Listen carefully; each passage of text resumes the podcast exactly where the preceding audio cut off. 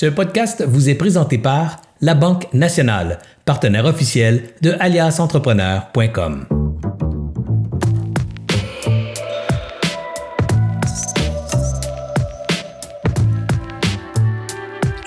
Bonsoir, bonsoir, mesdames et messieurs. Bienvenue à cette autre grande discussion pour entrepreneurs. Ce soir, mercredi 10 novembre 2021, on a tout un invité ce soir, un invité de marque, un invité très connu, très populaire dans le domaine de l'entrepreneuriat, dans le domaine des affaires au Québec. Mais avant de vous parler de François Lambert, ben oui, François Lambert, avant de vous, de vous embarquer dans la conversation avec François Lambert, j'ai quelques petites annonces. Évidemment, les annonces habituelles.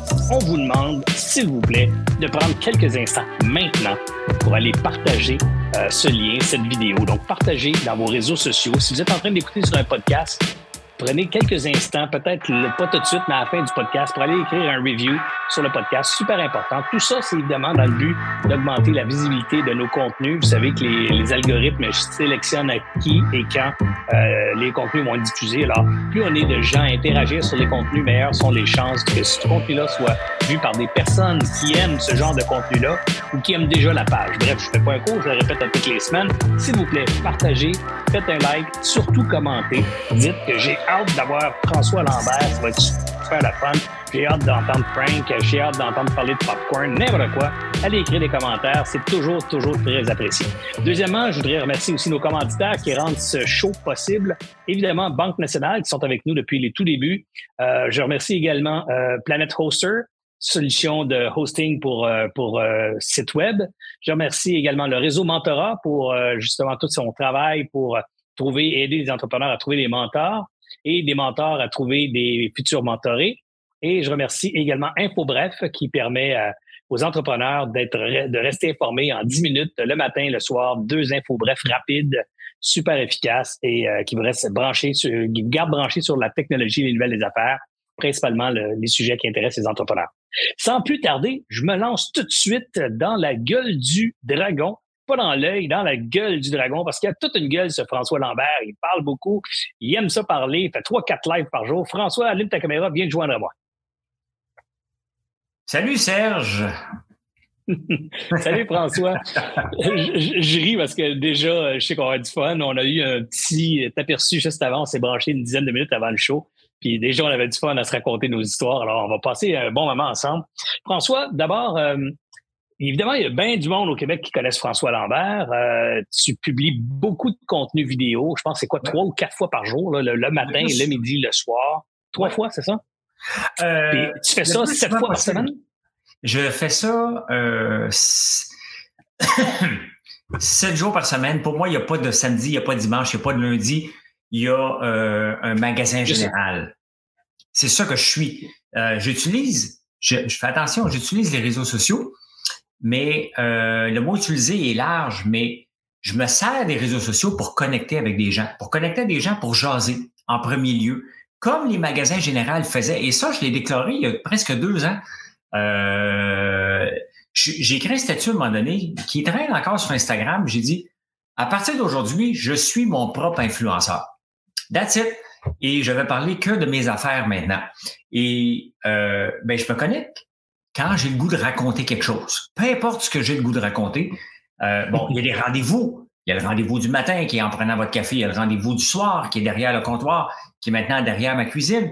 Et je cuisine en parlant avec les gens comme, comme, comme quand on est dans une cuisine, les gens, les gens, on évite des gens chez nous, les gens jasent. Puis je leur parle de ma journée. Tu sais, le soir, là, je parle de ma journée. Euh, des bons coups, des bons coups d'entrepreneuriat, des choses qui m'ont irrité dans la journée. Le matin, je fais les nouvelles, mais à ma façon. Euh, et les gens viennent. Quand je suis à la ferme ou même dans le jour ici, il y a quelque chose qui me flash, j'allume la caméra et je jase avec les gens en direct régulièrement. Et comme on faisait, moi je l'ai pas connu, puis toi non plus, parce qu'on était encore jeune, Serge, mais on a connu euh, le retour du magasin général, on le voit euh, il, est, de retour. Et les magasins qui ont réussi pendant la COVID, ils ont réussi pourquoi? Les grandes chaînes en ont arraché. Les plus petits magasins qui avaient un contact humain ont réussi à passer au travers de la COVID. Et c'est ça que les grandes bannières ont oublié. Mais moi, j'aime ça, chose avec les gens. Tu peux pas faire ça en te forçant. Il faut que tu aimes ça, jaser avec les gens. Et j'adore ça, jaser avec les gens, donc je le fais. Puis, comme un magasin général, tu peux venir juste prendre un café en passant, en m'écoutant. Tu n'es pas obligé d'acheter sur ma boutique. Je te demande jamais d'acheter, je ne demande jamais aux gens d'aller acheter. Je vais leur parler de ce que je fais. Si on le goût de me choisir, ben ils font. Si on pas le goût de me choisir, je le sais pas. c'est ça qui est la beauté. je le sais pas. fait que ça me dérange pas. François, écoute, euh, avant qu'on aille à ton commerce et à ta business d'aujourd'hui, j'aimerais ça qu'on fasse un grand retour en arrière, euh, peut-être une dizaine de minutes. J'aimerais ça connaître François Lambert, le jeune François Lambert. Moi, je connais un peu ton histoire. J'aimerais ça peut-être la réentendre, puis peut-être qu'en l'écoutant, je vais avoir deux, trois autres questions différentes, là, mais j'aimerais revenir en arrière François, le jeune sur la ferme, comment ça se fait que François euh, décide à cet âge-là d'avoir une carrière en business un jour? Est-ce que tu as des influences? Est-ce que tu as des modèles? comment ça se passe dans ta tête, là, 12, 13, 15 ans? Bien, ça commence avant ça. Euh, aussi longtemps que je me souvienne, puis je dis l'âge de 5 ans, parce qu'avant ça, je m'en souviens pas beaucoup. Euh, dans ce temps-là, on n'appelait pas ça entrepreneur, on appelait ça être son boss. Et mon père m'appelait son gérant. Parce que moi, à 5 ans, là, mon père, on élevait des moutons. Ben, avant ça, avant qu'il élève des moutons, mon père était euh, un peu l'ancêtre du 5-10-15. Donc, c'est lui qui. Mon père était le roi de la bébelle à Dicenne au Canada. C'est lui qui distribuait. Donc, des, je, voyais mon père faire du commerce. Je voyais mon grand-père faire du commerce. Et euh, pour moi, c'était je vais être mon boss. Pourquoi? J'ai aucune idée. Hein? Il y a des choses dans la vie comme je regarde mon gars, mon gars le plus jeune, Alexis. Lui, à, 4 ans, il me dit Papa, je veux jouer au hockey. J'ai dit j'ai fait, fait semblant de pas l'écouter. Ça me tentait pas d'aller dans les arénas. maintenant, il joue au hockey dans le coin de Toronto. Il y a 18 ans. Et euh, ben moi, ah c'était euh, être boss. Bon, je me suis bien rendu compte que dans la vie, c'était pas être boss, c'était entrepreneur, mais ce mot-là n'était pas retenu dans ce moment-là.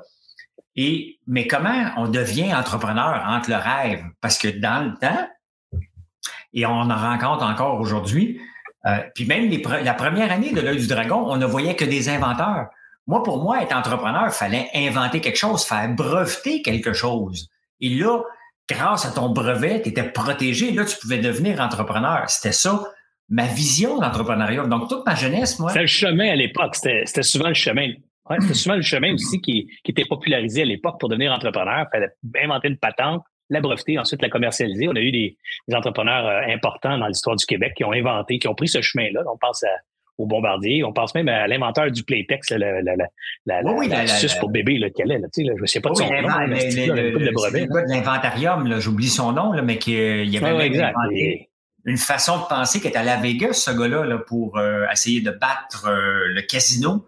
Euh... Oui, oui, exactement, tu as raison, c'est vrai. Oui, j'oublie, j'oublie son nom, Germain. Moi aussi, j'ai pas son nom, mais bref, c'était le chemin de l'entrepreneuriat à l'époque, euh, celui qu'on réservait aux, conversations populaires, particulièrement francophones, puisque euh, tu sais, toi et moi, on, est issus, je dirais, là, des premiers bébés de la Révolution tranquille, là, mais, mais ça commençait. Là, tu sais, quand tu as 10-12 ans, là, euh, les entrepreneurs en francophonie, il n'y en a pas tant que ça au Québec. Là. On commence à avoir les premiers modèles. Là, tu sais. Tu sais, mon premier modèle, à part, mon père, bien entendu, et mon grand-père, mm-hmm. moi, il y a une émission, je pense, c'était en 1989. J'étais quand même un petit peu plus vieux, j'avais 20 ans peut-être, et ça s'appelait Le Grand Remous. Le Grand. Remous, qui était avec Normand euh, Lamour. Et ça, c'était un Québécois qui rachète l'usine de plastique des Anglais. Et là, je me suis dit, je veux l'usine de plastique, c'est ça que je veux. Et pour moi, c'était vraiment, quand j'ai vu ça, je me suis dit, mais tout est possible si euh, parce qu'il faut revoir cette émission-là. Et c'était une, émission sur l'entrepreneuriat, mais c'était pas ça, c'était presque une, émission syndicale pour dire, regarde, il s'est sorti de, des maudits anglais et, il s'est lancé il, les a rachetés. Mais pour moi, c'était le déclic de dire, non, non, on peut réussir si on veut. Il y a moyen de réussir. Et là, mon rêve est devenu de plus en plus. C'était plus un rêve, c'est devenu une obsession. Mais je me lance dans quoi? Tu sais, ça prend du temps. Ça puis t'as défroqué aussi, là. Hein? Ouais, t'as défroqué de ton rêve aussi, là, parce que même si ton rêve était d'être entrepreneur, d'avoir ta business et tout ça, t'avais aucune idée encore dans quoi ce serait. Tu savais que tu serais en affaires, tu savais pas dans quoi. Alors, t'es allé à l'école. Oui. T'es quand même, t'es, quand même diplômé là, de, de plus qu'un secondaire 5, là, tu nous parleras de ça. Puis tu as travaillé aussi dans ton secteur, euh, je dirais, académique pendant un petit bout de temps. Raconte-nous ce parcours-là. Ben, tu sais, bon, je veux me lancer en affaires, je ne sais pas dans quoi. Pour moi, ça me prend une invention. Donc, pendant, si j'invente rien, je peux pas me lancer en affaires. Mais j'aimais beaucoup la finance et la bourse.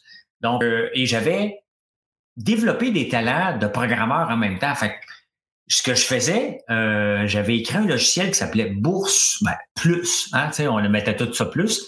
Et pendant que moi, j'étudiais en finance, et j'étudiais en finance, moi, pour aller travailler sur le parquet de la bourse. Le problème, c'est que il y a eu un gros crash en 1987 et j'ai fini l'école en 89. Donc, pendant que j'étudiais pour aller travailler, moi, sur le parquet de la bourse pour avoir le rush d'adrénaline et vivre ça, ben, le marché s'est effondré.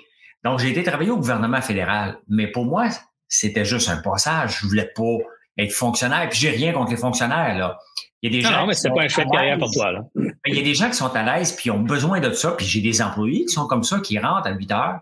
Et à 4 heures, eux autres, la vie, apprend un autre sens. Nous, c'est parfait comme ça.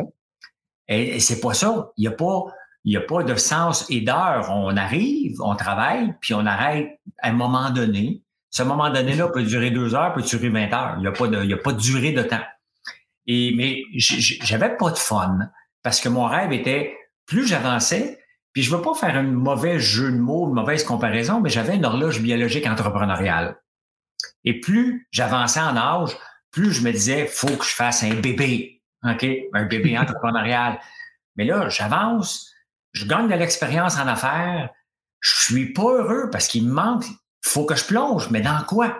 Dans quoi je vais plonger? Et ce, ce déclic-là est arrivé à l'âge de 33 ans. Il commençait à temps solide. Donc, ça fait 21 ans. Là, ça, ça c'est le fun. Ça, c'est le fun. Je t'arrête parce que là, il y a beaucoup, beaucoup de gens avec toute la, je dirais, la popularité de l'entrepreneuriat. Grâce en partie à toi, moi, puis à tous les autres dragons, François, là, je pense que l'émission des dragons a contribué largement à populariser le phénomène entrepreneurial au Québec.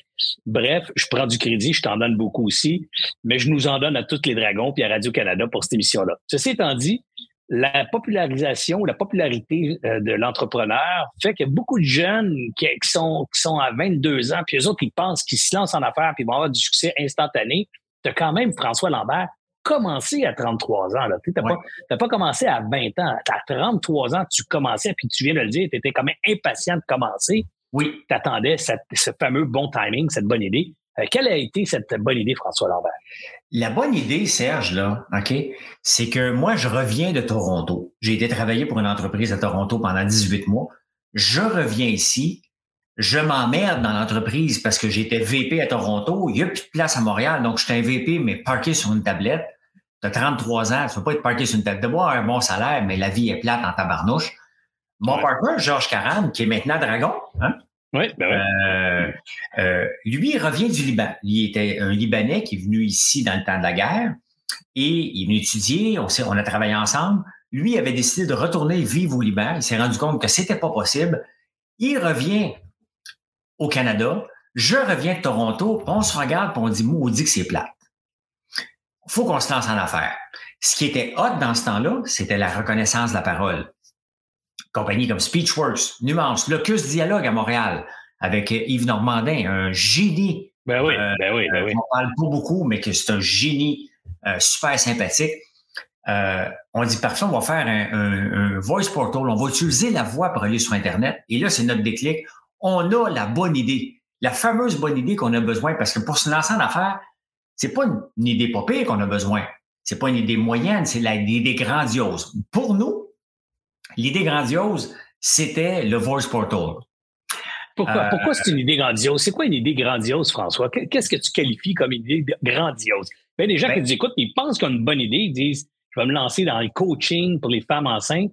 Toi, tu dis, non, non, non, moi, j'avais une idée grandiose. C'est quoi ces caractéristiques-là? C'est dans notre tête, ça. OK? C'est hmm. purement dans notre tête et dans notre connaissance du marché. Parce que l'idée grandiose, pour moi, pour toi, n'est peut-être pas une idée grandiose. Mais dans notre tête à nous, qu'on vivait dans le monde de la reconnaissance de la parole, qu'on vivait dans le monde du centre d'appel, euh, se lancer là-dedans était, c'était là et c'était le timing. Le problème, quand on se lance en affaires, idéalement pour réussir, faut être à peu près 18 mois en avant de son temps. C'est que tu es dans ton temps, tu bâtis ton entreprise, tu mets tous les, les morceaux ensemble, puis à un moment donné, 18 à 24 mois après, le marché embarque.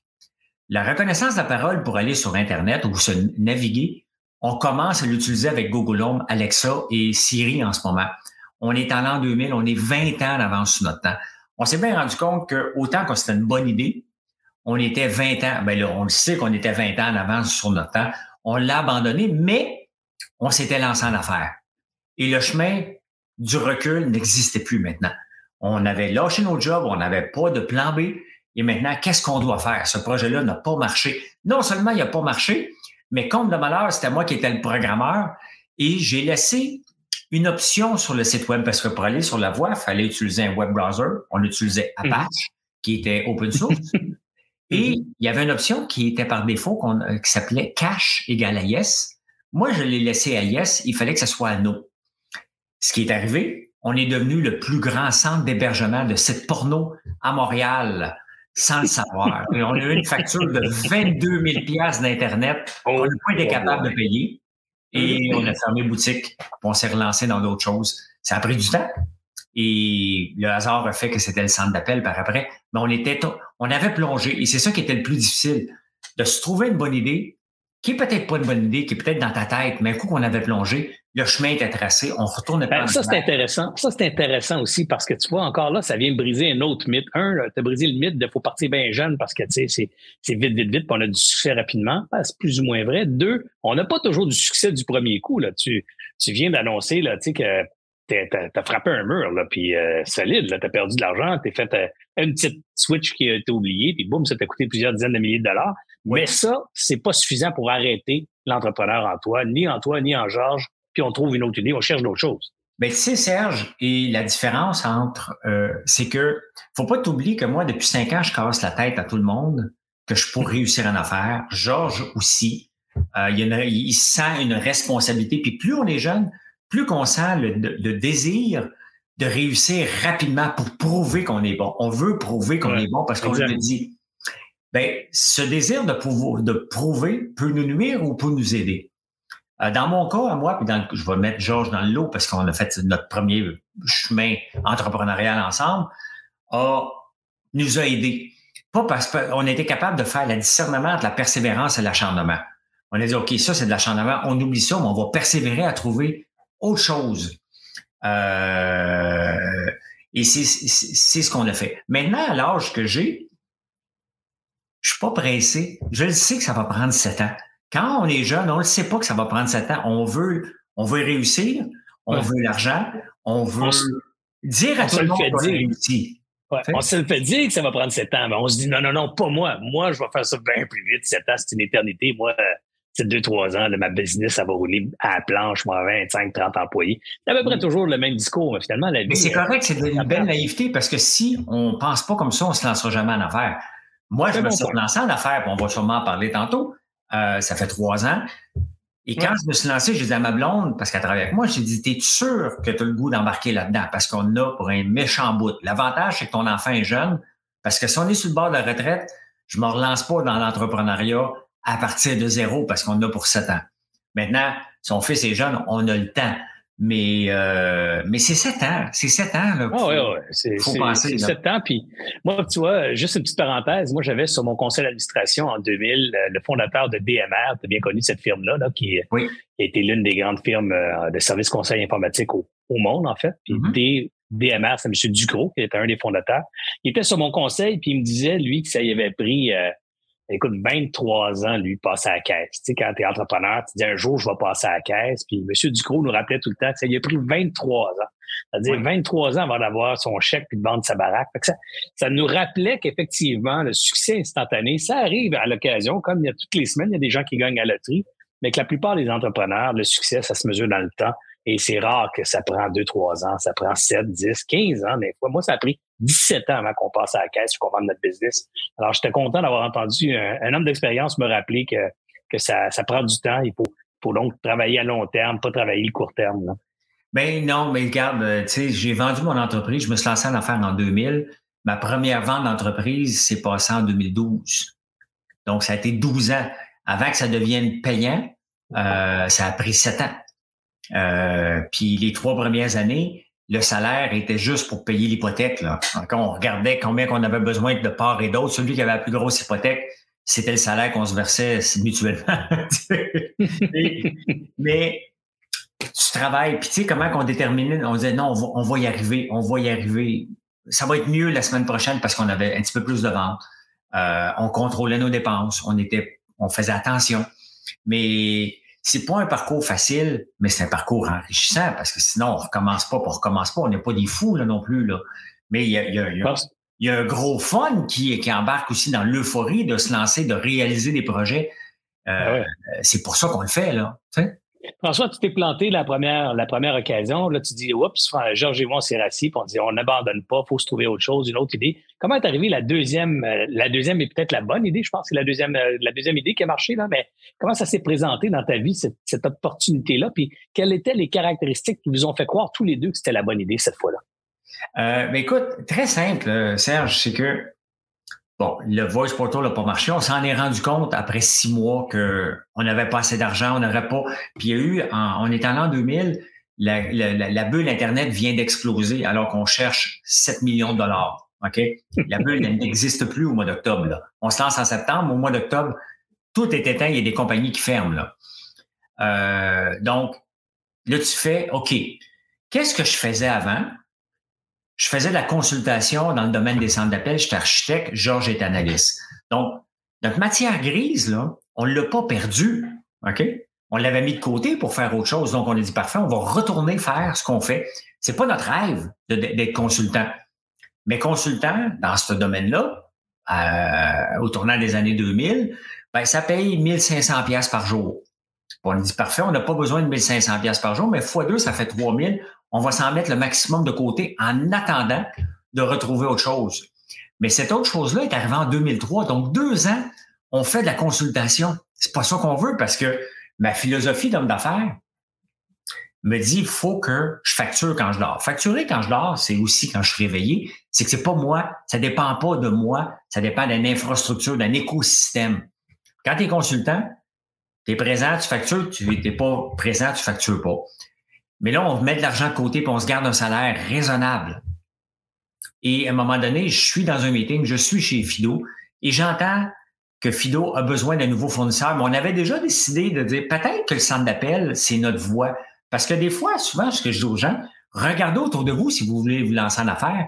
C'est probablement quelque chose que vous avez déjà fait. Vous êtes ben déjà dans un environnement. On ne s'en va pas dans un environnement qu'on ne connaît pas. Et avant qu'on démarre un centre d'appel, Georges puis moi, on faisait la consultation de centre d'appel. Pendant nos, années de consultation, on aidait Air Canada à faire leur centre d'appel, on aidait Ford à faire leur centre d'appel, on aidait Fido. Donc, on refusait de voir que l'opportunité était devant nous. Et à un moment donné, ben, on a dit, ben, pourquoi qu'on se lancerait pas dans un centre d'appel? Et c'était pas notre rêve. On s'entend que euh, c'était pas ça. Tu sais, c'était le, rêve était de lancer une entreprise en informatique, puis être successful pour avoir du financement de Silicon Valley. C'était ça le rêve de tous les entrepreneurs en informatique dans ce temps-là. Et on se ramasse à faire un centre d'appel. Mais il n'y a pas de saut d'entreprises qui sont bien. Pas de saut métier. Il n'y a pas de saut métier. Et euh, cette entreprise-là, on l'a débuté un mercredi. La compagnie Atelka, qu'elle s'appelait, n'existe pas. Fido nous dit, pouvez-vous avoir 20 employés pour vendredi? Là, c'est Georges qui prend le relais. Parce que moi, je dois continuer à facturer. Je suis chez le client, chez Fido. Je n'ai pas le temps de me lancer euh, dans le jour. Donc, Georges avait fini son mandat, il était là. Et il a trouvé 20 employés. On a commencé le vendredi. On n'a pas de bureau. Mais Fido avait, euh, il était au 1250 René Lévesque, le building, puis il y avait un étage presque vide. Et on a fait un deal avec eux. On dit, regarde, on va charger moins cher, mais on va travailler de vos bureaux. Donc, cette entreprise-là, tel cas, était rentable la minute 1. Dès qu'on a parti, on avait une profitabilité parce qu'on n'avait rien à payer. Après trois mois, Fido nous a dit, ben là, vous devriez aller dans vos bureaux qu'on n'avait pas. Et on a décidé d'écrire un logiciel rapidement sur le coin d'une table de gestion de centre d'appel qui encore aujourd'hui à IVA Technologies est revendu des logiciels de centre d'appel. On existe encore et on est revendu dans 75 pays. Donc, une compagnie a relancé l'autre et à tel cas, a eu une explosion on a eu 10 employés, on a eu nos 20 employés. Ils ont aimé notre service, notre approche. Ils nous en ont donné 20 autres. À Noël, trois mois plus tard, on avait 178 et euh, huit ans plus tard, on l'a vendu avec 2600 employés, euh, 8 centres d'appel à travers le Canada. C'était pas prévu, mais c'était une opportunité. il fallait la saisir parce qu'il y avait quelqu'un d'autre qui l'aurait pris cette journée-là. Qu'est-ce que tu euh, qu'est-ce que tu es capable de créditer pour expliquer un succès aussi rapide dans un domaine que je dirais relativement normal. Donc, c'est pas un domaine dans lequel tu es arrivé avec une, innovation qui a changé la donne.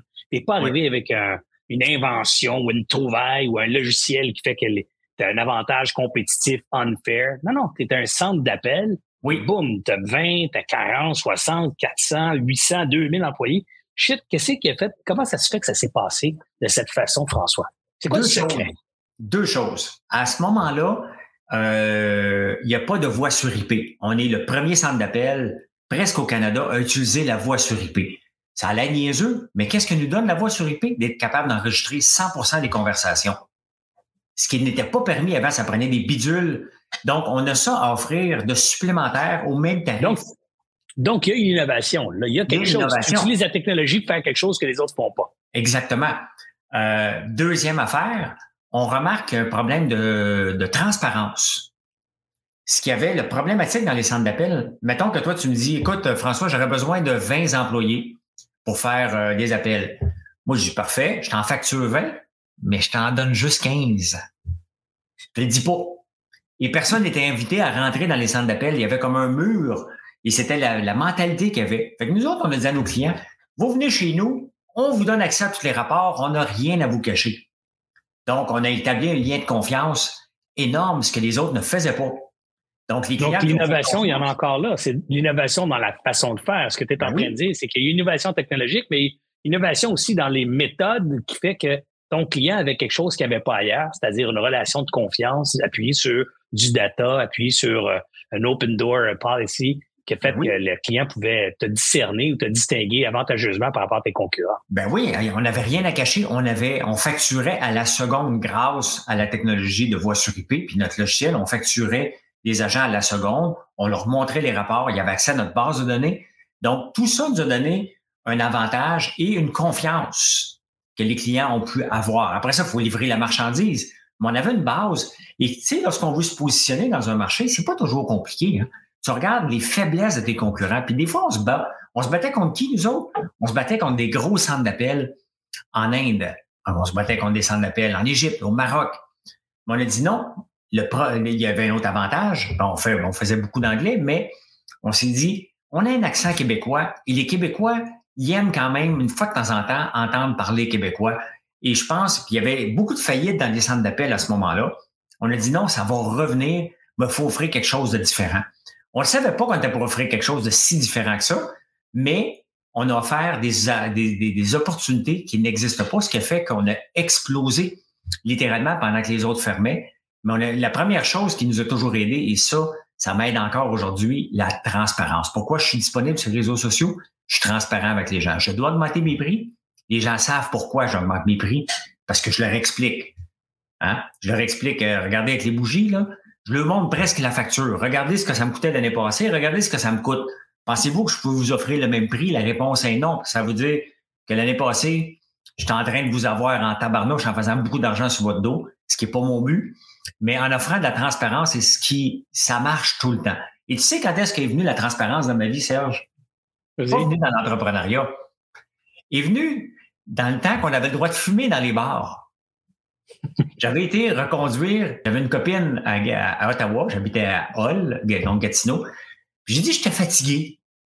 J'ai été la reconduire à, Ottawa chez elle, puis je suis sorti dans un bar sans lui dire.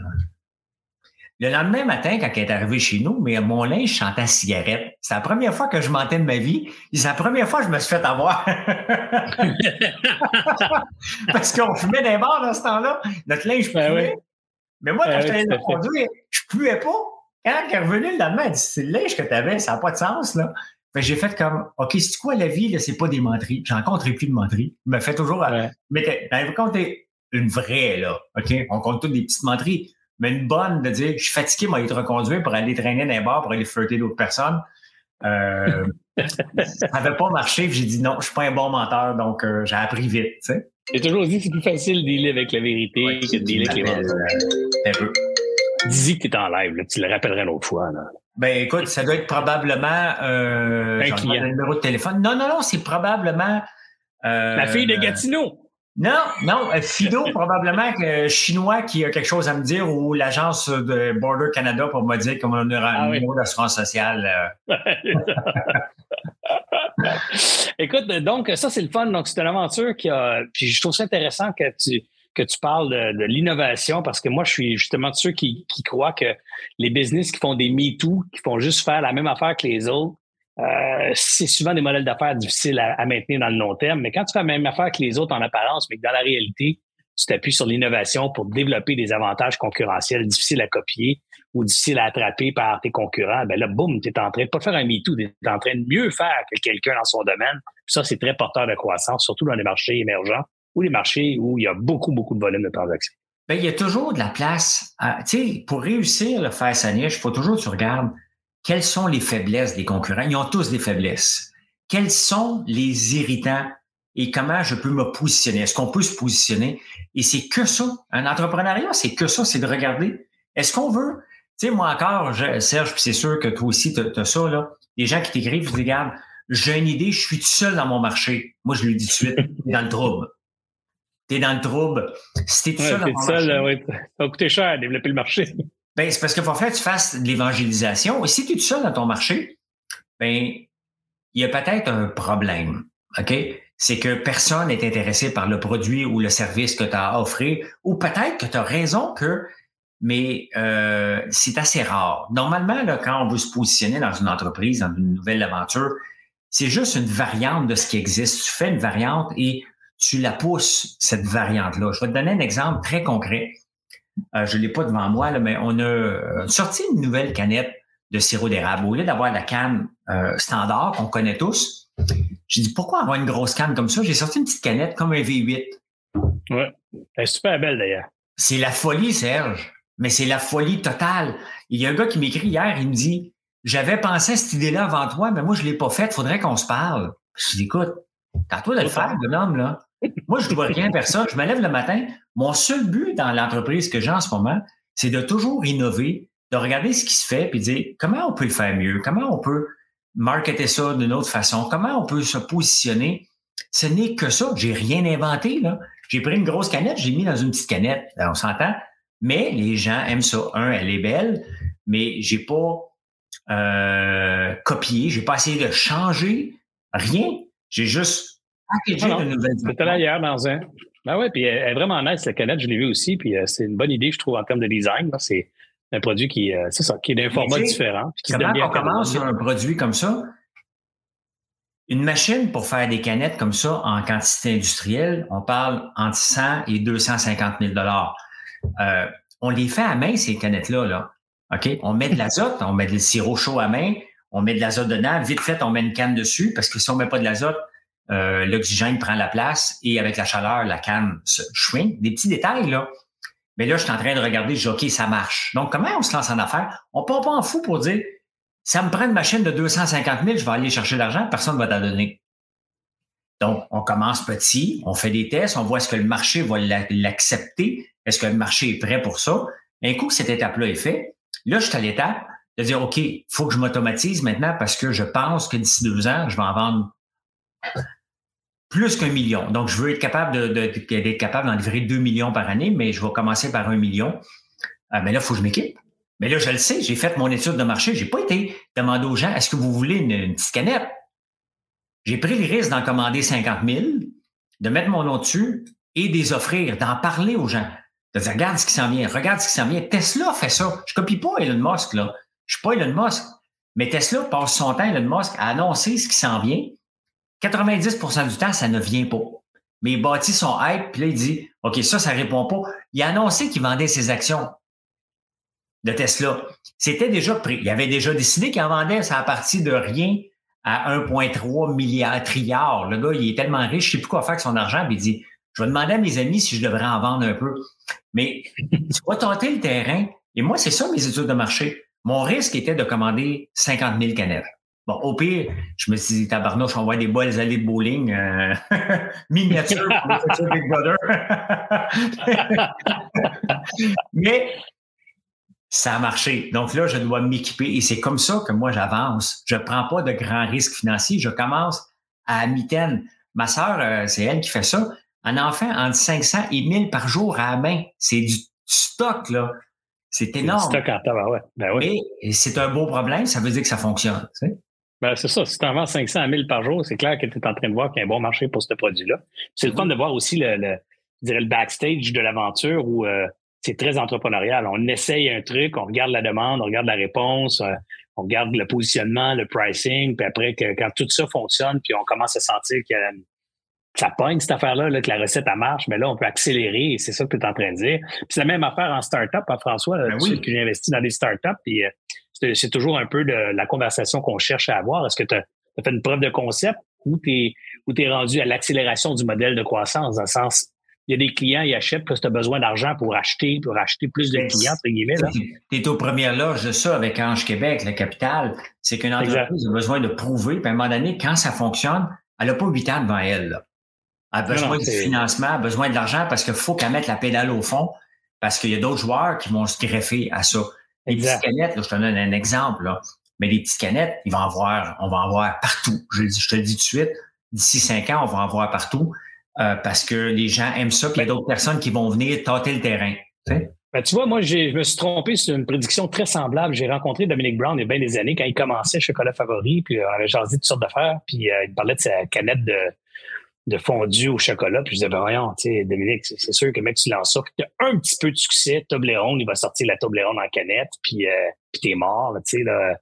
C'est comme tellement facile de mettre du chocolat dans une canette, là. C'est, ouais tu vas te faire copier puis t'es mort, tu sais, cette idée-là. Christy, euh, six, six ans plus tard, sept ans plus tard, il y a encore il n'y a pas personne qui copie puis il vend des canettes de chocolat partout. Alors, des fois, ça marche pas, ma prédiction. Euh, puis je suis bien content pour Dominique, c'est un beau succès son affaire. Ouais. des, des, fois, ça se passe pas comme ça. Puis cette opportunité-là, qui s'est pas passé, ou du moins que la compétition n'a pas réagi rapidement, ben, ça a permis à, Dominique de prendre une bonne part de marché. Puis ce qui est le fun là-dedans, c'est de dire un peu la même chose avec toi, François. Le fait que personne copie, mettons, ta petite canette pour l'instant. Regardons ça, c'est peut-être cette trouvaille-là va prendre une part de marché considérable. Puis le jour où les autres vont vouloir se réveiller, il va être trop tard. François Lambert, le sirop Lambert va avoir une autre saveur. Puis tout le monde va aimer sa saveur sucrée maintenant. Puis on va dire, goûte bon, le sirop Lambert. Oh, je ne le sais jamais. Puis pour moi, c'est plus important parce que l'entrepreneur de 30 ans ou de wannabe 20 ans, à 54, j'ai plus les mêmes ambitions. Tu sais? Mm-hmm. Je travaille avec ma blonde, c'est elle qui est plus la chef des opérations. Et moi, il y a cette chose que je demande, elle dit, ouais, tu sais, on fait pas d'argent, on n'en fait pas assez. c'est sûr, on est en pleine croissance. On a 400 produits qu'on a lancés cette année. Ben c'est énorme pour une entreprise. là. J'ai 15 000 pieds carrés d'inventaire jusqu'au plafond de 27 pieds de haut c'est énorme. On a pris des grands risques, mais on croit à l'entreprise. Et moi, la seule chose que je dis à ma blonde, c'est est-ce que je suis obligé de mettre de l'argent ce mois-ci? OK? Si la réponse est non, je suis content. Quand j'étais jeune, j'aurais voulu faire de l'argent. Là, maintenant, je le sais que ce chemin-là va être long. Ce chemin-là va être de répéter le message pour que les gens viennent nous voir, que ce soit pour les savons, les bougies, le sirop d'érable, le popcorn. C'est pas en deux ans que ça se fait, là c'est le bouche-oreille. Mais regarde, ça a l'air de rien, mais cet été, on est rentré en Corée du Sud parce que quelqu'un nous a vus sur Amazon. Il a acheté nos produits sur Amazon et il a aimé la barbe à papa. Il en a commandé un demi-container pour envoyer en Corée du Sud. On a rentré chez Maxi l'année passée dans le, mouvement Achat Québec. Euh, puis après ça, les Provigo nous ont contactés. Là, on vient de rentrer réseau chez Shoppers Drug Mart en Ontario. Ben, c'est comme ça, ça prend du hmm. temps ça prend du temps. Je veux rentrer chez Costco. Pour rentrer chez Costco, ça me prend une usine qui est ACEP, donc la, norme euh, ACEP. Oui, HACEP. Hein? Exactement. Donc, on est en train de bâtir en ce moment pour avoir ces normes-là qui sont extrêmement coûteuses. Ça prend des planchers d'une telle façon, ça prend des lavabos, mais on va aller chercher. Tout ça prend du temps et prend de l'argent. Mais si tu crois en ton projet, puis la seule façon d'y croire, il y a une seule chose de façon pour moi de croire en mon projet. les clients. Est-ce que j'ai des clients? Est-ce que j'ai des ventes qui s'en vont dans la bonne direction? Le reste, euh, ça fait partie du processus de ne pas être rentable la première journée. Ça fait partie du processus d'avoir des inventaires. Si on veut que les gens viennent, il faut pas avoir un produit, là. Tu es en train de nous dire que ta business actuellement n'est pas encore rentable ou à peine, mais que c'est pas important, du moins, ta vision, c'est dire c'est normal, ça prend du temps, puis ça va prendre sept ans minimum avant de dire on a une vraie business, dont la rentabilité est cohérente par rapport aux investissements qu'on a mis dedans. Ben, tu sais, est-ce qu'elle est rentable? Si je n'ai pas de bâtisse et d'équipement? Tu sais, j'ai acheté un lift, j'ai acheté deux trucks, deux camions cette année. Euh, je suis en train de bâtir une usine qui va respecter les normes ACEP. Je pensais mettre 300 000. Je pense que je suis rendu à 1,2 million. je ris parce que c'est tellement ça. Je me vois encore dans une business où j'ai parti avec des chums il y a des années. On a parti un instrument psychométrique, un test psychométrique. Puis euh, on se dit, ah, ça va coûter combien faire ça? Puis là, mon, mon chum, il fait des calculs, rencontre un psychométricien, toute l'équipe. Il dit, ah, Serge, ça va nous coûter 500 000, ça va prendre six mois. Hey, Chris, ça, a coûté un million et demi, cette affaire-là. Ça a pris un an et demi à sortir. Alors, euh, je la connais, la game. De oui, c'est ça. à un moment donné, il faut que tu avances et je regarde les ventes qu'on a, les entreprises qui nous choisissent. Tu sais, c'est ça tu regardes les entreprises qui te choisissent, les gens qui reviennent jour après jour, les clients, la repeat business qui est une, métrique importante, qui est une donnée extrêmement importante, et tu dis, je pense que je m'en vais dans la bonne direction. Maintenant, tout ça est un écosystème fragile, OK? Euh, ça prend pas grand-chose que les gens perdent confiance en toi. Et euh, c'est toujours, toujours ça. Mais la meilleure façon de le savoir, et c'est pour ça que je suis actif sur les réseaux sociaux, c'est en parlant avec les gens, en étant disponible, en étant accessible. Tu, les gens viennent te parler pour dire, si tu crois ça, ce produit-là, je l'ai pas aimé. Euh, ton shipping prend plus de temps que d'habitude. J'attends pas que ce soit une catastrophe. Je le sais la journée même quand il y a un problème. Les gens m'en parlent. Ils savent qu'ils peuvent me parler euh, de tout. À partir de 2h30, 3h du matin, je commence à répondre jusqu'à 9h, 9h30 soir. Euh, euh, donc, donc c'est rentable ton affaire parce que tu calcules pas ton, ton taux horaire puis le nombre d'heures que tu y mets. Parce que s'il fallait que tu te payes un salaire qui que François Lambert commande puis qui travaille de 3 heures le matin à 9 heures le soir, c'est, pas mal d'heures une journée, ça, 6-7 jours par semaine, c'est du temps. C'est 6 jours par semaine, mais moi, j'ai pas l'impression que je travaille, sincèrement. OK? Mm-hmm. Euh, parler avec les gens, pour moi, c'est pas un travail, c'est du divertissement. J'ai des amis, là, c'est pas des inconnus. Il y a des gens que je peux tout nommer par leur nom. Il y a des clients, je peux dire qu'est-ce qu'ils commandent. Là. Quand même que j'en ai beaucoup de clients chaque jour. J'ai des habitués que je connais. Euh, et pour moi, c'est pas c'est pas me forcer là. C'est que faut aimer choisir. J'aimerais ça moi aller ailleurs. Puis euh, je suis pas sûr qu'on a déjà parlé de ça, mais on va y aller pareil. J'ai bien d'admiration, moi, pour toi, parce que tu es parti avec une idée de vendre du popcorn en ligne, du popcorn au caramel, ou commercialiser ton popcorn. Tu te racontes souvent ton histoire.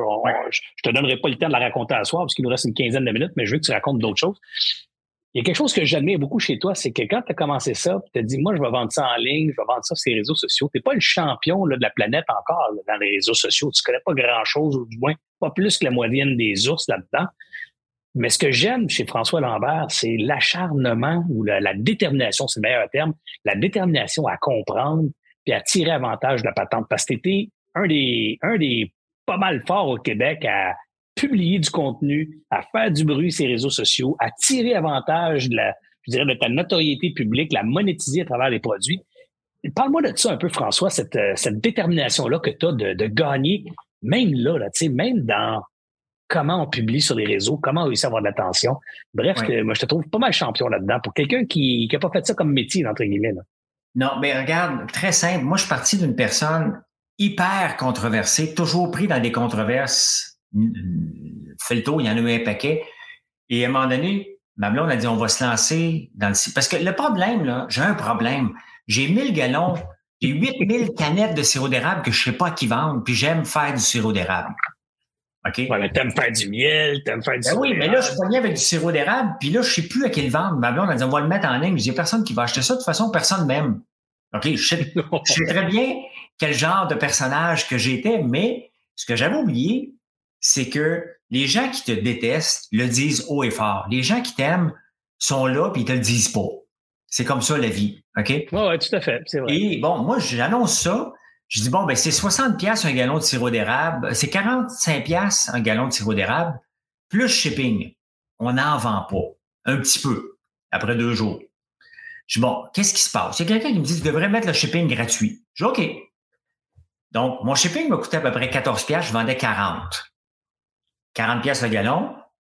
Shipping, 14-15 pièces envoyer un gallon de sirop d'érable à peu près partout au Québec. Un petit peu plus, un petit peu moins. Personne n'en achète. Je mets ça 60 pièces, shipping inclus. La folie, 1000 gallons sont partis d'un coup. J'ai fait comme, OK, je fais plus d'argent. Et, mais là, après ça, un coup que les gallons sont écoulés, qui a pris deux semaines, pas mal plus vite que je pensais. Moi, je pensais que j'en avais pour huit ans. Je dis, bon, ben, qu'est-ce qu'on offre? Ben, j'ai des livres. OK, on va vendre des livres. Et j'avais une machine à barbe à papa qui traînait, puis je la mets, je, je mets ça pour un souper, une vidéo, parce que je suis actif sur les réseaux sociaux, surtout Facebook. Et les gens me disent, peux-tu m'en faire? J'en cherchais de la barbe à papa à l'érable. c'est pour ça que je dis aux entrepreneurs, si vous avez une idée, parlez-en, arrêtez d'avoir peur. Vous ne savez pas. Les gens vont vous le demander s'ils le veulent. Et c'est comme ça maintenant, moi, que je détermine chacun de mes produits. J'en parle aux gens, puis je vois s'il y a une réponse. Et ben, c'est comme ça que j'utilise. J'aime pas le mot utiliser, mais j'ai été actif sur les réseaux sociaux. Et quand j'ai vu, mais je me suis rendu compte qu'est-ce que les gens aiment. J'allais voir les autres personnes, les autres compagnies. En nommer une, puis je veux pas la blaster. J'aime beaucoup Ricardo, mais je trouve que Ricardo fait tout ce qu'il ne faut pas faire sur les réseaux sociaux. Euh, puis la preuve, elle est là. Quand il a fait du pain, Ricardo a vidé les tablettes euh, au début de la pandémie. Il a vidé la, levure parce qu'il s'est présenté sur sa page Facebook et il a dit Je fais du pain avec vous autres, il est en direct, ça a explosé.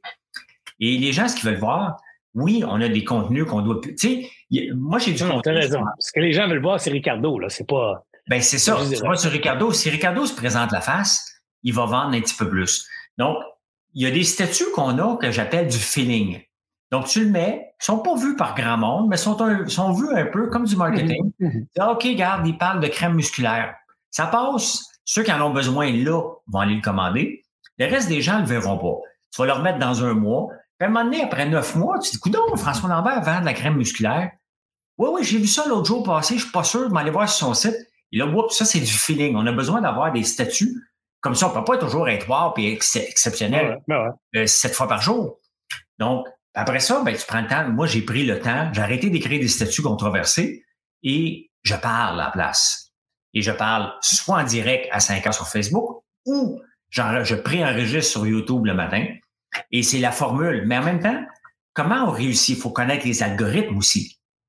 Il hein? faut connaître notre clientèle. Donc, il y a des statistiques autant sur YouTube, autant sur euh, ben, c'est ça qui m'impressionne beaucoup, François, chez toi. C'est ça qui m'impressionne beaucoup, c'est que tu es devenu. Euh, moi, je t'ai vu évoluer, tu es devenu le gars qui, qui fait des Facebook euh, live, qui fait des statuts controversés, qui, qui, qui, a du plaisir à faire ça, on va se le dire. Là. Je pense que tu as aimé, en tout cas, si tu l'as pas aimé, tu, tu l'as bien caché ton jeu parce que je pense que de l'extérieur, tu avais l'air à aimer ça. Puis c'est un rôle qui te va bien dans le sens que tu es capable de tenir la pression de la controverse. Puis c'est pas tout le monde qui. Moi, je serais pas capable. Honnêtement, là, j'ai.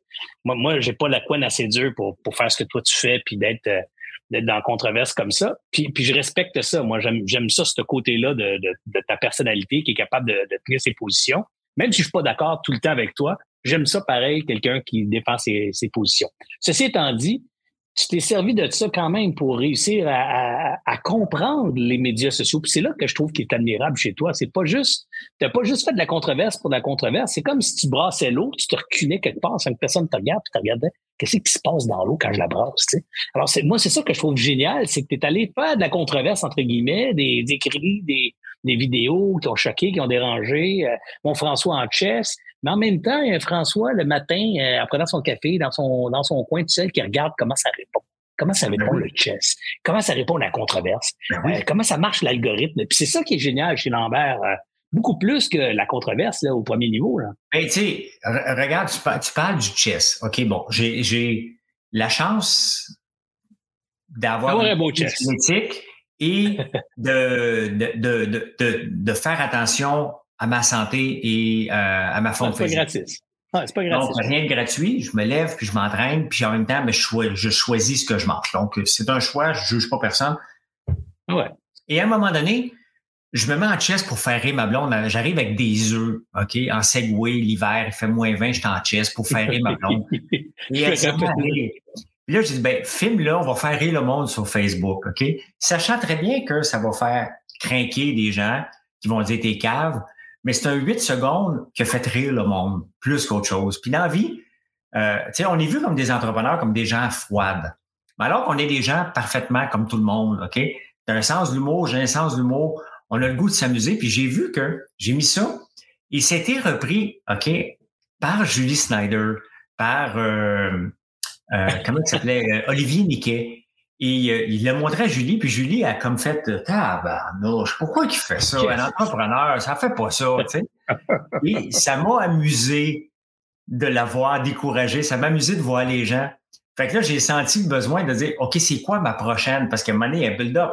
Tu t'amuses, tu fais, tu brasses un peu de, de, de, de, de, la cage un peu aux gens. Et là, tu dis OK, euh, bon, je vais en rajouter une couche. C'est quoi la prochaine couche? Bon, là, je vais aller me prendre la barbe à papa à moins 40 dans un bain glacé. OK? Et là, ça se ramasse encore à, à, la semaine des 4 juillet. Et là, à un moment donné, c'est un timing. Là. Julie, elle ne sait pas tout ça. OK? Mais Olivier Niquet, elle est le mercredi. Fait que moi, mes niaiseries, il fallait que j'y prépare longtemps d'avance pour que le mardi, je l'enregistre, pour que je le mette sur la page Facebook le mardi, en espérant qu'Olivier Niquet la ramasse pour qu'il aille en parler à Julie Snyder pour qu'elle capote. Donc, il y a eu comme une game qu'elle ne sait pas que moi j'ai joué avec elle, tu sais. Ah ouais. C'est, c'est, c'est, je l'ai joué cette game-là, j'avais du fun, là, j'avais du fun. Ben, c'est pour ça que j'en parle, François. J'en parle parce que, tu sais, euh, évidemment, tu sais que tu es un gars controversé. Alors, c'est pas, pas tout le monde qui a des mots élogieux sur l'entrepreneur François Lambert en chess, puis euh, qui mange la papa en prenant sa douche et tout ça. Mais moi, j'ai pas toujours le temps de te défendre, mais, mais des fois, j'ai des conversations, où je dis, ouais, ouais, mais attends, ça, c'est, ça, c'est ce qu'on voit euh, au premier degré. Mais l'entrepreneur, là, il était caché en arrière, puis il regardait comment on réagissait. Il regardait le bruit que ça faisait, puis il a transformé ça en, un, une connaissance avant tout le monde de comment ça marche les réseaux sociaux au Québec. Deux, il a monétisé cette notoriété-là en subtilement commençant à vendre des produits à tout le monde qui venait sur ses affaires, à raconter son histoire entrepreneuriale de, de son magasin général et tout ça. Et c'est là que je trouve que malgré la controverse, malgré le personnage coloré que tu représentes publiquement, il y a toujours le farouche entrepreneur en arrière qui, qui sait monétiser cette visibilité-là que tu crées admirablement bien à ta façon, pas à ta couleur, là, mais tu en crées de la visibilité puis tu la transformes en, trafic commercial. Puis ça, François, euh, on doit beaucoup de respect pour, euh, pour ça. Là. Il n'y a pas beaucoup de monde qui ont bien compris ça au Québec. Il ben, faut que tu comprennes la couleur et qu'est-ce qui va intéresser les gens. Tu sais, on a chacun une couleur et à un moment donné, quand tu, tu détermines voici ce que les gens aiment de moi ou aiment voir de moi. Ça ne veut pas dire ce qu'ils aiment de toi, qu'ils aiment voir. Es-tu à l'aise là-dedans? Deuxième question. Après ça, est-ce que euh, ça va se transformer en business? C'est juste pour amuser, tu as le droit. Tu es un humoriste, fais un show. Ah ouais, ben ouais, ben un show. Puis même les humoristes, ben, les autres, ils vont publier des affaires pour les vendre l'étiquette éventuellement. Donc, ah ouais, la raison pourquoi on est actif sur les réseaux sociaux, peu importe les raisons, OK? Euh, ma raison en ce moment, est-ce que c'est, bien entendu, de faire croître mon entreprise? Définitivement.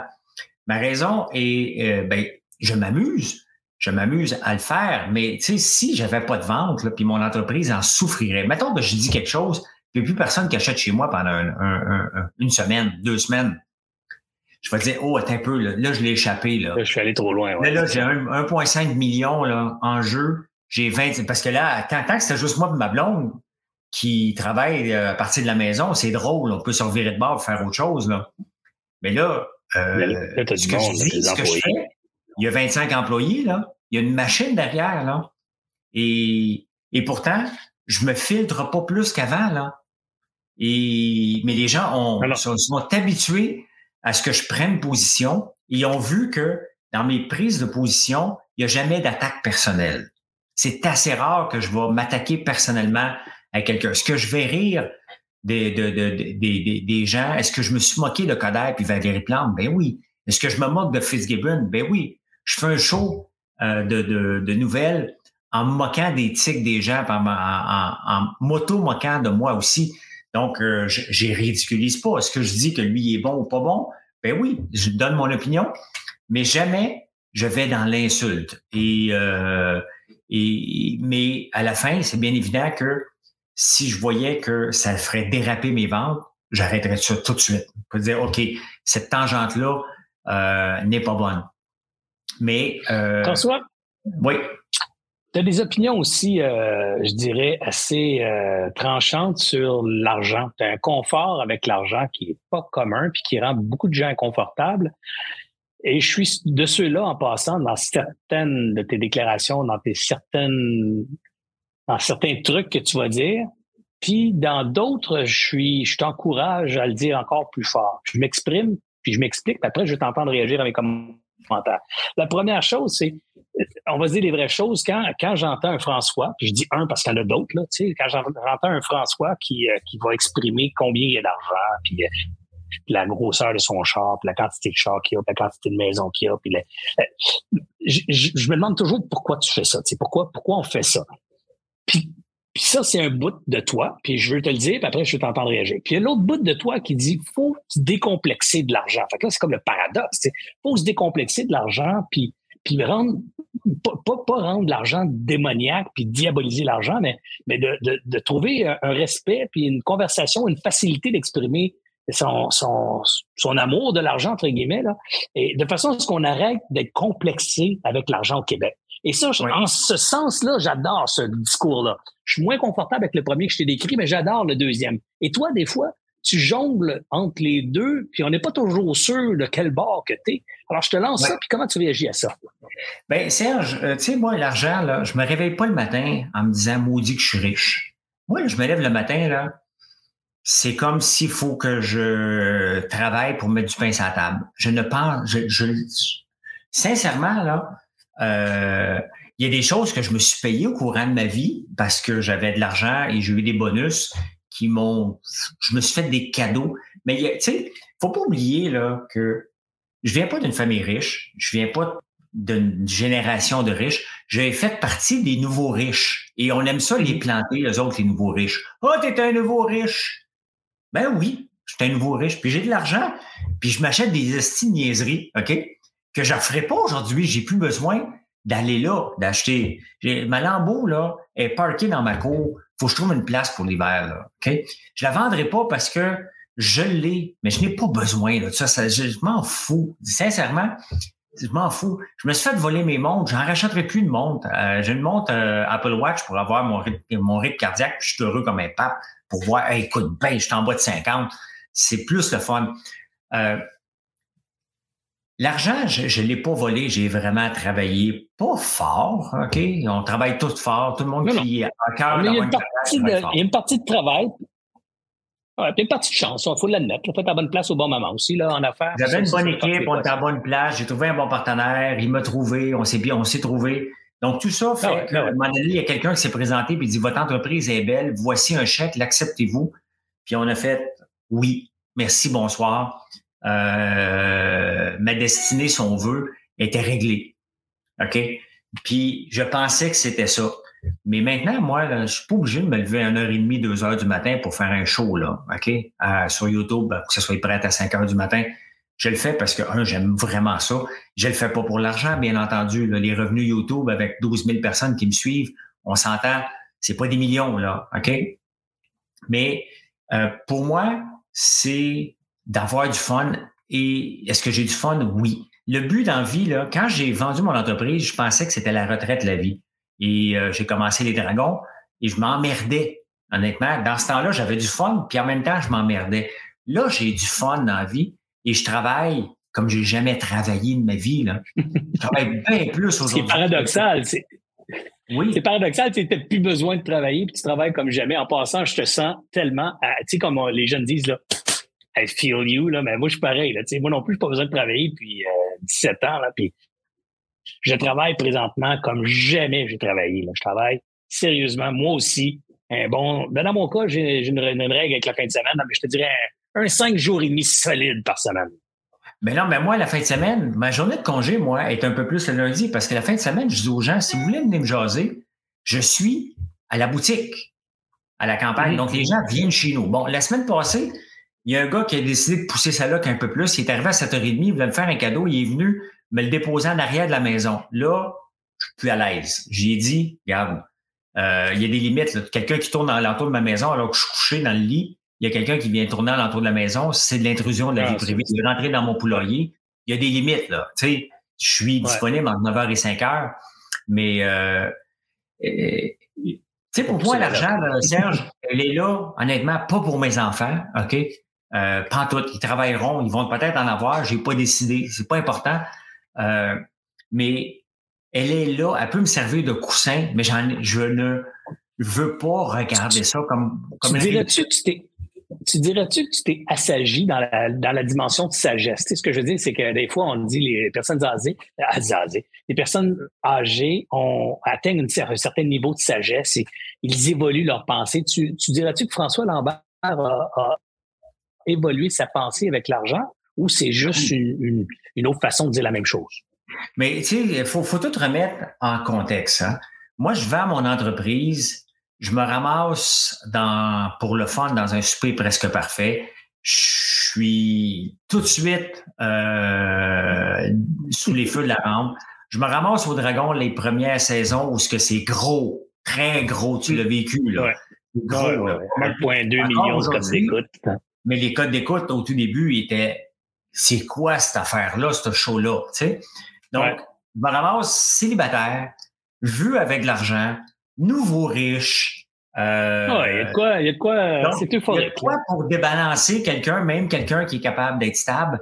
Euh, il y a de mm-hmm. quoi pour débalancer, pour dire c'est quoi tout ce monde-là? Tu te fais inviter partout, partout. Tu vas dans les restaurants, les proprios veulent pas que tu payes, ils sont juste contents que tu sois là puis que tu le dises. Il y a une, une nouvelle vie qui s'est présentée à moi que j'ai aimée. Ouais, ouais. Maintenant, cette vie-là m'emmerde. OK? Je suis content que je suis pas obligé de revivre cette vie-là. Aller dans les premières, maintenant, je regarde avant, j'aurais couru les premières. Et là, je regarde, je fais comme, oh non, non on couchait tard, je vais pas, tu sais. Euh, mm-hmm.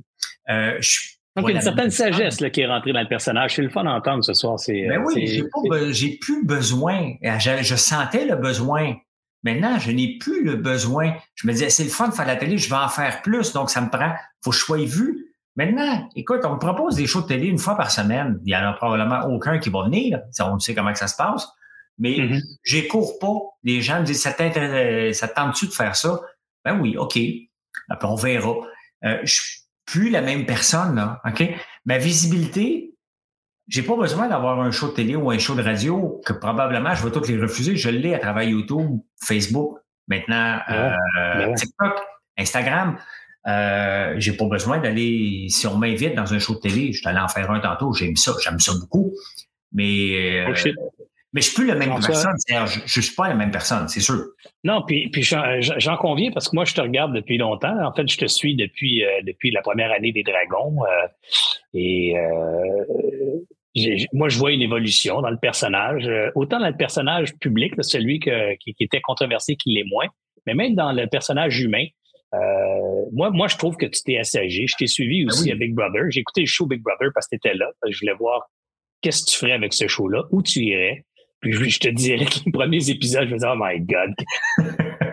Ça, c'est François. Quel ego, quel, quel ego incroyable et surdimensionné. Mais avec le show, on a trouvé, j'ai découvert un, un François vulnérable, un François euh, gêné, euh, pas toujours le François, le fendant sort de ses gonds, je suis capable de planter tout le monde, mais non, non, le François qui, qui est inquiet, qui est anxieux, qui, qui pleure. Puis ça, ben, j'ai ah trouvé ça cool de, de, voir ça parce que on voit pas ça dans, dans, dans le François Lambert euh, controversé. On voyait pas cette image-là. Et moi, je pense que ce, ce show-là, en tout cas, t'a donné une autre, une autre dimension. C'était probablement là, c'est juste qu'on ne le voyait pas. Ben, on voulait pas le voir. Tu sais, euh, j'écrivais un statut, j'écrivais un statut controversé pour 150 statuts humains. Ça passait dans le beurre. Mais si je dérapais un peu, ça se ramassait sur toutes les autres statuts. Là, avec Brother, ben. Ouais, ben c'est ça. Je pense que je pense que les médias en général ont aimé et aiment encore la controverse. Hein. Ça attire, euh, ça attire les yeux, les regards, puis ils vendent de la ben publicité quand il y a bien du monde qui regarde des affaires. Toi, tu en as tiré avantage aussi. Alors, quelque part, euh, on peut pas blâmer la machine médiatique d'avoir, euh, de s'être nourri du controversé François Lambert. Mais, non, mais, moi, j'entends ce soir. ben oui, tu es nourri, puis ça t'a bien nourri aussi, nourri, j'avais besoin presque pour me démarquer puis me faire reconnaître et sortir. Ça faisait mon affaire d'être controversé pour certaines situations. D'autres, je me disais, puis il y a d'autres situations, j'en ai rajouté huit couches, là. Quand je voyais, je disais, OK, parfait, ça va vendre la copie, ça va m'ouvrir des portes.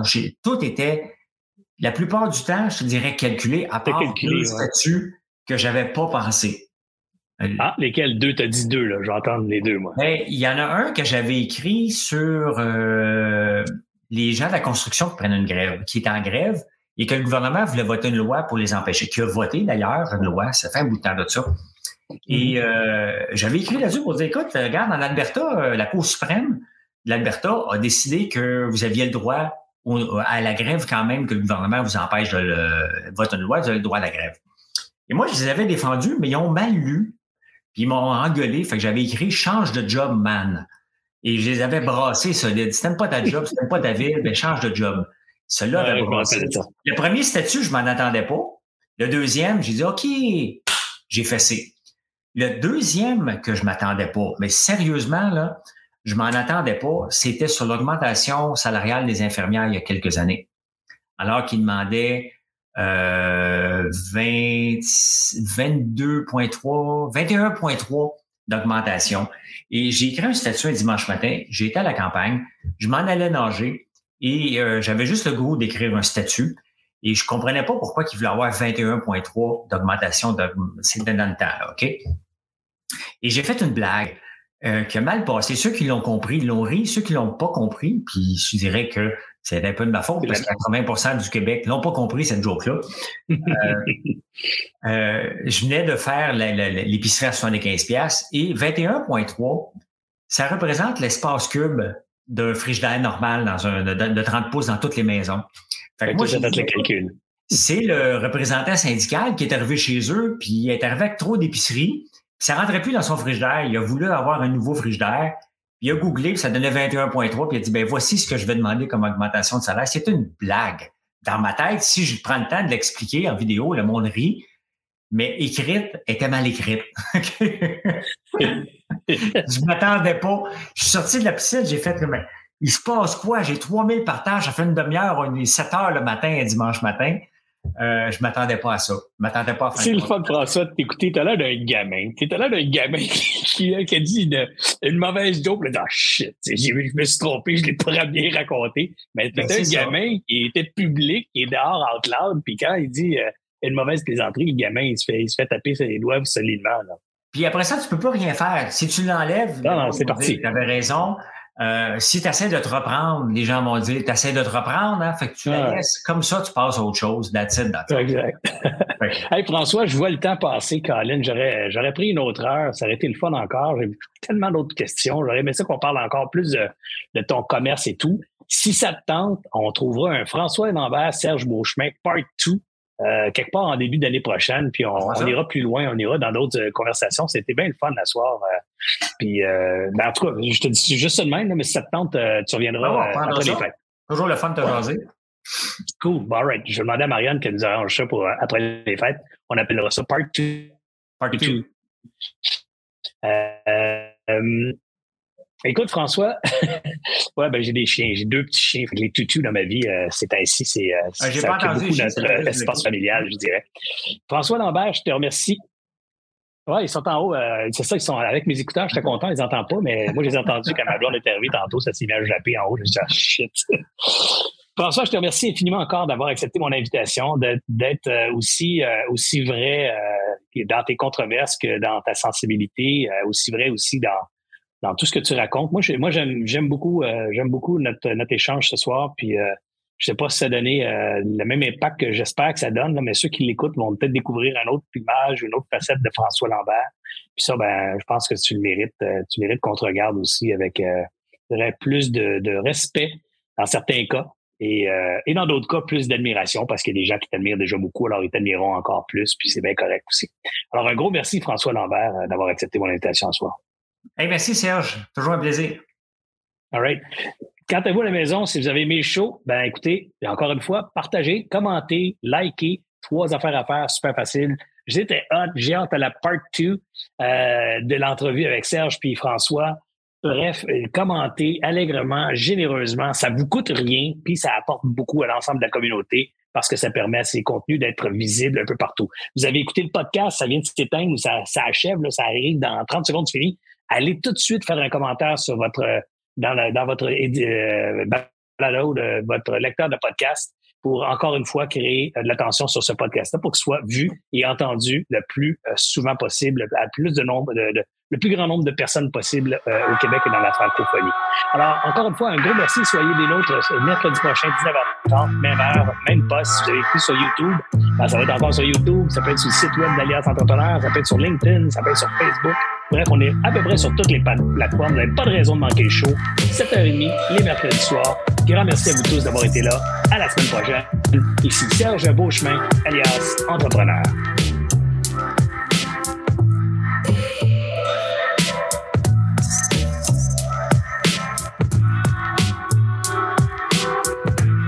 J'espère que vous avez apprécié cette entrevue. Pour d'autres podcasts et encore plus de contenu, suffit de devenir membre sur aliasentrepreneur.com. Je vous remercie d'avoir été là. C'était Serge Beauchemin, alias Entrepreneur.